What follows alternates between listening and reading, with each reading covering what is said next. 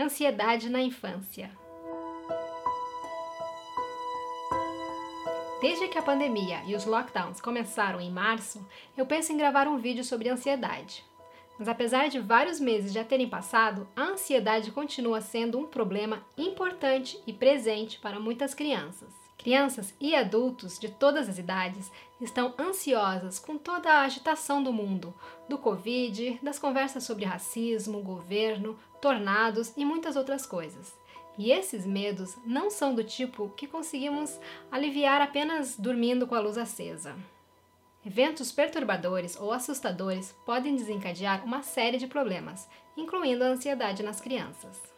Nesse vídeo, converso com você sobre duas razões para entender mais sobre a ansiedade, 10 sinais de ansiedade, como abordar a ansiedade dos nossos filhos e no finalzinho do vídeo explico quando é importante procurar ajuda profissional para a ansiedade dos nossos filhos. Quer saber mais? Então, vem comigo!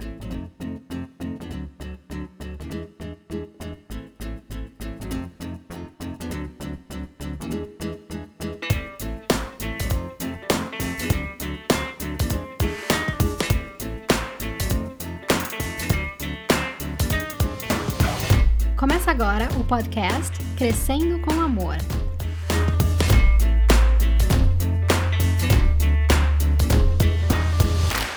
Um local para conversar sobre parentalidade consciente e educação infantil, dada com respeito, amor e consciência, e sem julgamentos. Eu sou Lisiane Talfer, fundadora da comunidade Crescendo com Amor, mãe de duas meninas e fundadora da creche Lily Pop Daycare situada em Ottawa, Canadá, onde trabalha com crianças na primeira infância há mais de 10 anos.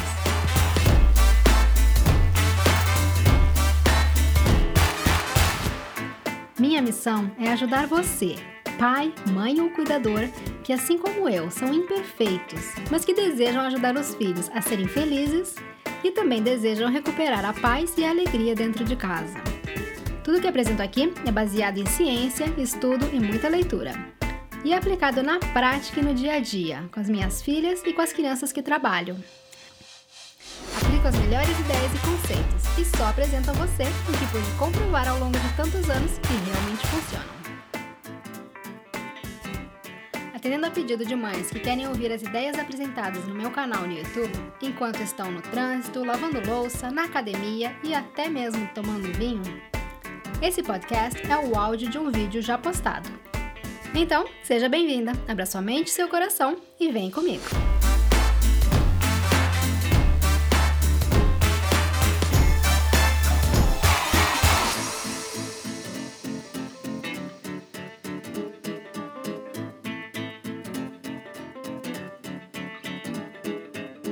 Crianças e adultos de todas as idades estão ansiosos com toda a agitação do mundo por causa do Covid, das conversas sobre racismo e muitas outras coisas. E esses medos não são do tipo que conseguimos aliviar apenas dormindo de luz acesas. Eventos perturbadores ou assustadores podem desencadear uma série de problemas, incluindo a ansiedade nas crianças. As crianças têm diferentes níveis de preocupação, dependendo do nível de consciência, e infelizmente os pais são limitados no conforto e apoio que podem oferecer, pois os adultos também estão preocupados. E isso também pode dificultar a identificação e o gerenciamento da ansiedade nos nossos filhos. As crianças sabem muito bem que suas rotinas, suas vidas estão interrompidas. Eles veem as pessoas usando máscaras em público, eles sabem que não estão mais visitando as pessoas que costumavam visitar regularmente. As crianças captam imagens e palavras que vêm ou ouvem na mídia e em nossas conversas. Sabe aquelas conversas que achamos que eles não estão ouvindo? Pois é. As crianças pequenas percebem especialmente os sentimentos dos seus pais. Nosso corpo, especialmente nosso cérebro, foi desenvolvido e evoluído para nos manter seguros. Quando nossos filhos sentem o perigo, é quase impossível que o seu corpo e mente funcionem normalmente. Isso significa que eles não conseguem aprender quando estão nesse estado de insegurança e podem voltar a ter comportamentos que costumavam ter quando eram menores. Normalmente, as crianças pequenas não conseguem articular claramente os seus sentimentos. Portanto, os pais ficam com muitas perguntas. Como sabemos se nossos filhos estão ansiosos? Quanta ansiedade é normal? O que devemos fazer com a ansiedade dos nossos filhos? Estamos fazendo algo sem querer para apoiar a ansiedade deles? Meu filho precisa ver um médico? Existem sinais clínicos de ansiedade infantil e que às vezes diferem dos sintomas de ansiedade em adultos. É importante observar que a maioria das crianças experimentam algum tipo de ansiedade em algum momento da vida. O momento atual, enquanto estamos em casa juntos por longos períodos de tempo, é um bom momento para ensinar aos nossos filhos estratégias para enfrentar a ansiedade e que eles poderão usar no resto das suas vidas. Agora, duas razões para entender mais sobre ansiedade. Há dois motivos principais para aprendermos mais sobre a potencial ansiedade nos nossos filhos. Em primeiro lugar, entender a causa do comportamento dos nossos filhos nos ajuda a termos mais compaixão e empatia. Ao reunir essa lista para escrever esse vídeo, percebi que algumas das lutas que tenho tido com a minha filha mais velha, recentemente, podem estar relacionadas à ansiedade. Compreender a causa do comportamento me ajuda a sentir empatia por ela, o que por sua vez a ajuda a se sentir ouvida. E mesmo que nada mais mude sobre a situação, simplesmente se sentir ouvida pode ser extremamente útil para, para gerenciar a ansiedade. As crianças raramente procuram os pais e explicam as suas preocupações. Em vez disso, sua ansiedade surge de maneira que podem parecer problemas de comportamento, que precisam ser corrigidos.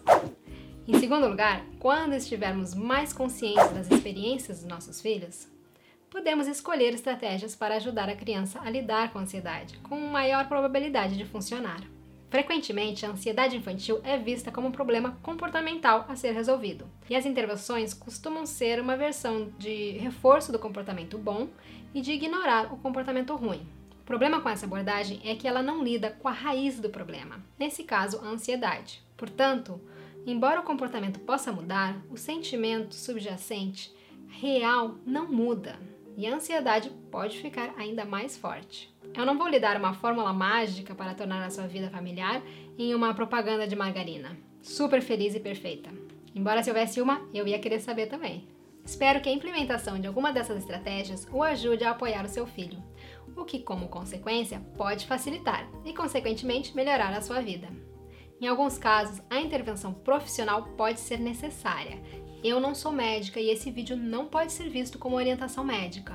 Ao longo dessa conversa, espero mostrar para você como identificar a ansiedade normal e te ajudar a decidir quando é a hora certa de procurar ajuda profissional. 10 sinais de que seu filho pode estar sentindo ansiedade. 1. Emoções à flor da pele. Sintomas emocionais de ansiedade são muito comuns as crianças podem estar excessivamente preocupadas consigo mesmo, com amigos ou com a família. Eles podem se preocupar com eventos antes deles acontecerem, e eles podem se preocupar também com eventos que podem acontecer. 2. Irritabilidade. É difícil lembrar que a irritabilidade é um dos sintomas de ansiedade. Esse é um sintoma que pode nos surpreender. Birras, explosões e lamentos mais frequentes podem ser descritos como um aumento na irritabilidade. E mesmo que esse comportamento também seja irritante para os pais, apenas tentar fazer com que a criança mude o comportamento não resolve a raiz do problema. 3. O grude. Quando o bloqueio por causa da pandemia começou, muitas crianças passaram a seguir a mãe e o pai por toda a casa. Queriam ou ainda querem estar no colo o tempo todo. Já viu essa história? Muitas vezes pensamos que a criança está sentindo falta dos seus amigos ou professores. E pode ser isso mesmo. Porém, se seu filho não está falando muito sobre seus amigos e professores, mas ainda quer ficar grudado em você, o que é bastante frustrante, esse apego não é apenas saudade das pessoas pode ser uma indicação de ansiedade.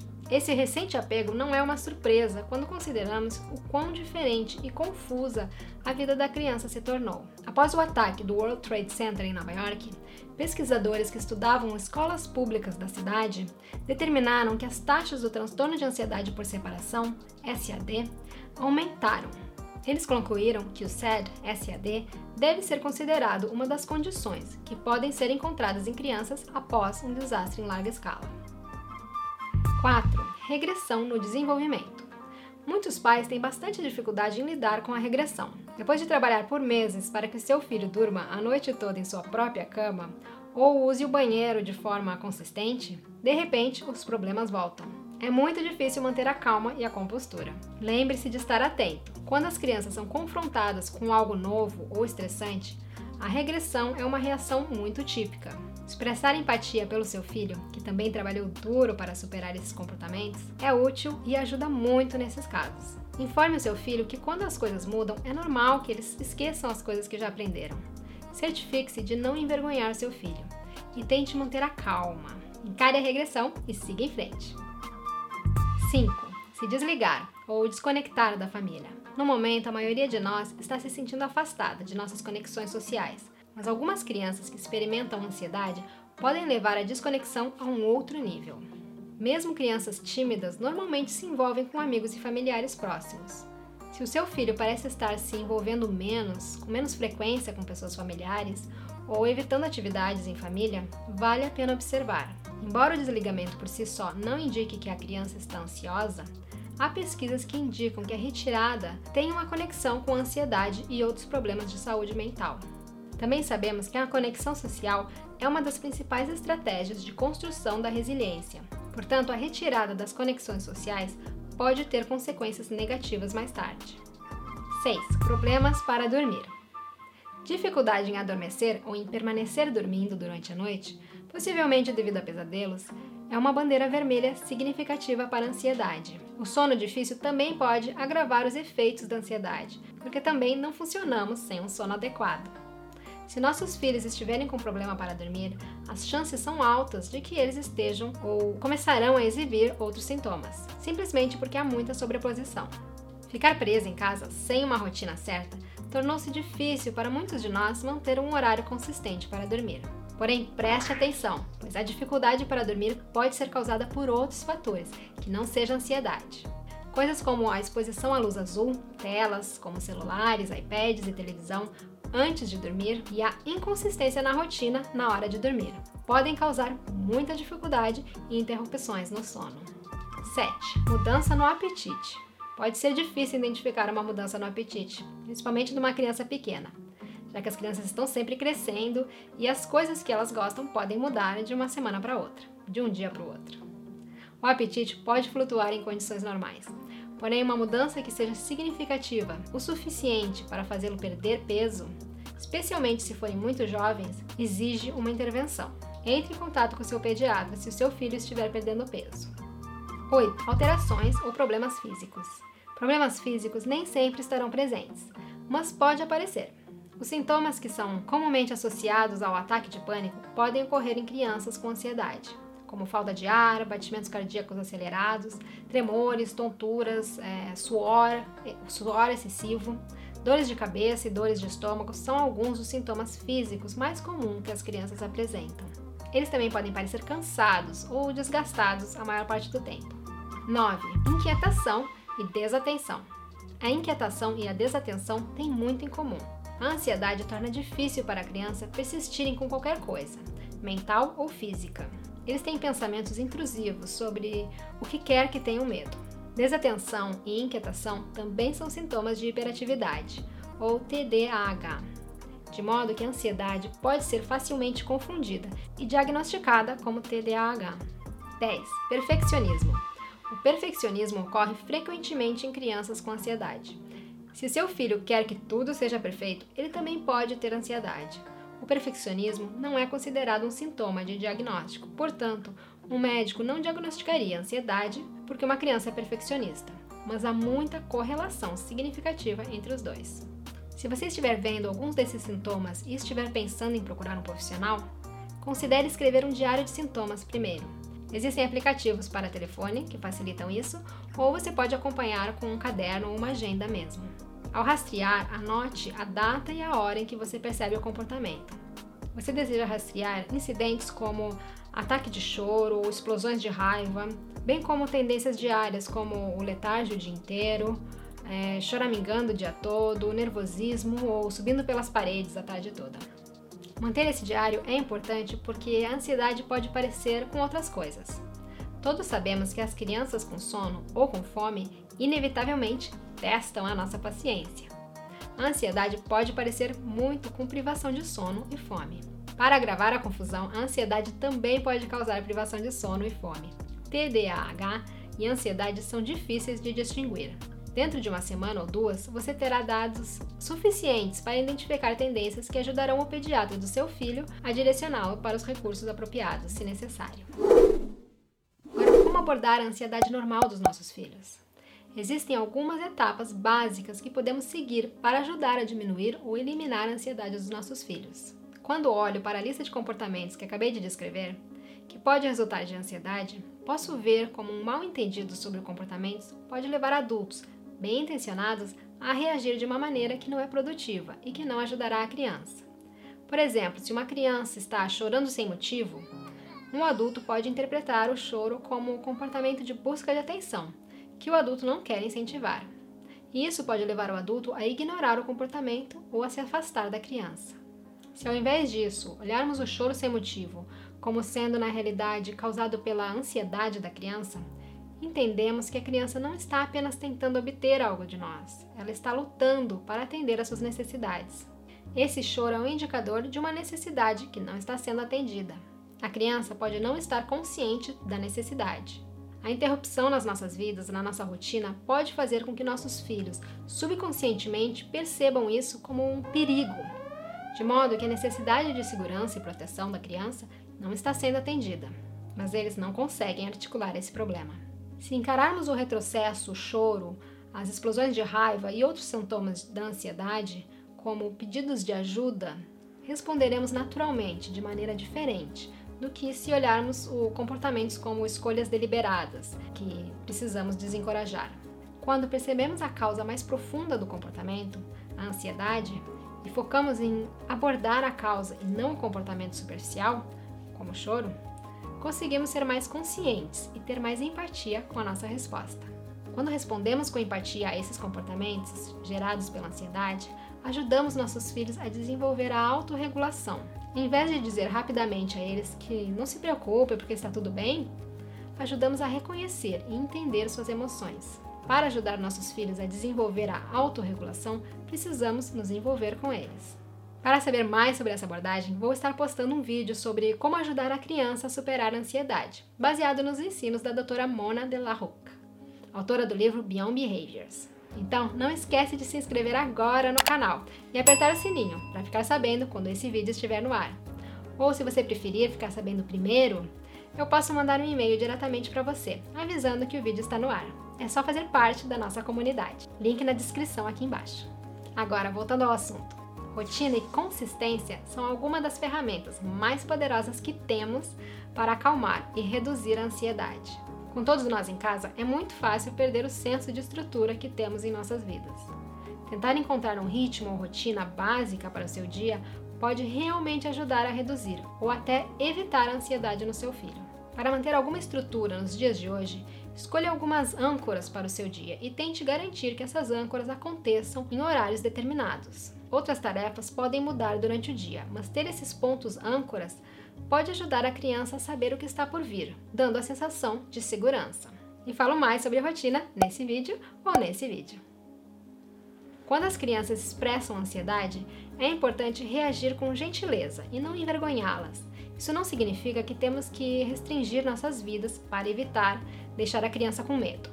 Se uma criança tem medo de sair de casa, podemos fazer ela sair de casa sem envergonhá-la. Empatia é crucial podemos tomar medidas para diminuir os seus medos, como permitir que eles tragam um objeto especial, que traga conforto, como um ursinho, por exemplo, sem permitir que eles ditem como a nossa família vive.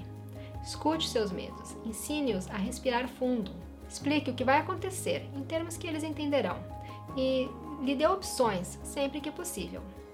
Nunca provoque ou diminua o sentimento de medo do seu filho. Para lidar com os medos dos nossos filhos, podemos ensinar a eles a estarem preparados. Fazer uma simulação é, de incêndio, por exemplo, ou representar um cenário em que eles precisam encontrar ajuda podem ser muito poderosos. A incerteza é muito assustadora. Conversar ou mesmo simular o que aconteceria em uma emergência é reconfortante para as crianças. Minha ferramenta favorita para combater a ansiedade é o brincar. Durante o jogo, nosso cérebro está pensando, planejando e organizando as informações. O estado mental que usamos quando brincamos coloca para fora o estado mental ansioso. Lembre-se de que brincar é um termo amplo. Você não precisa de brincadeiras elaboradas ou pesquisas no Pinterest por ideias de brincadeiras. Você pode arrumar a sala ou comer o lanche de maneira lúdica. Minhas filhas e eu brincamos horas na sala apenas com uma bola ou com panos de seda.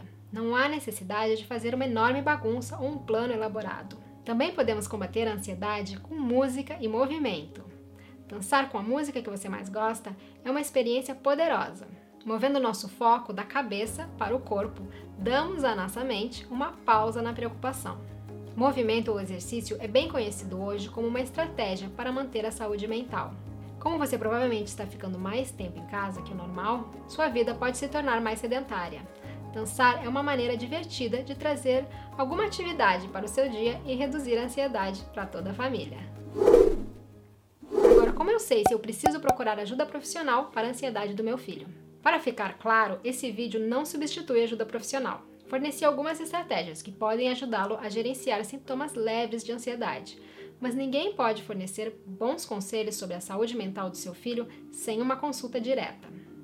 Quando pesquisei e estudei sobre psicologia do desenvolvimento, o principal fato ou ideia-chave que aprendi foi o seguinte: se não houver prejuízo ou impacto na vida da criança, não será necessário se preocupar. Profissionais procuram comprometimento. Se a vida da criança é prejudicada, é a hora de intervir. Se os sintomas do seu filho estiverem interferindo na sua vida diária, recomendo que você entre em contato com o pediatra ou terapeuta infantil. Por exemplo, se o seu filho não está dormindo o sono que precisa ou ingerindo o número de calorias de que precisa, isso pode ter sérias consequências para a sua saúde. Portanto, os problemas precisam ser resolvidos. Se o seu filho está com muito medo ou preocupado em ir até o parque que fica perto de casa, a ansiedade está atrapalhando sua vida cotidiana e é hora de procurar um profissional. Espero que essas informações ajudem você a apoiar melhor o seu filho durante esse período difícil.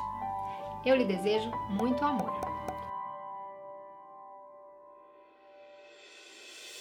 Muito obrigada pela companhia nesse episódio. Se você quiser assistir esse ou outros vídeos sobre parentalidade consciente e educação infantil, nada com amor, respeito e consciência, visite o nosso canal no YouTube. O nome do canal é Crescendo com Amor. Se você gostou desse podcast, tire uma selfie de onde você estiver. Pode ser caminhando, fazendo exercício, lavando louça, deitada na hora do soneca do filho, seja onde for. Tire uma selfie ou tire uma foto da tela e compartilhe nas redes sociais. Eu estou no Facebook e no Instagram. Procura lá, Crescendo com Amor. E eu vou adorar destacar a sua foto nos meus stories e saber onde eu estou lhe acompanhando. Ou melhor ainda, dê 5 estrelas e escreva uma avaliação positiva no Apple Podcast ou Google Podcast. Isso ajuda a divulgar o podcast, que pode chegar aos ouvidos de outra mãe ou pai ou cuidador que esteja à procura de uma vida familiar mais presente e significativa.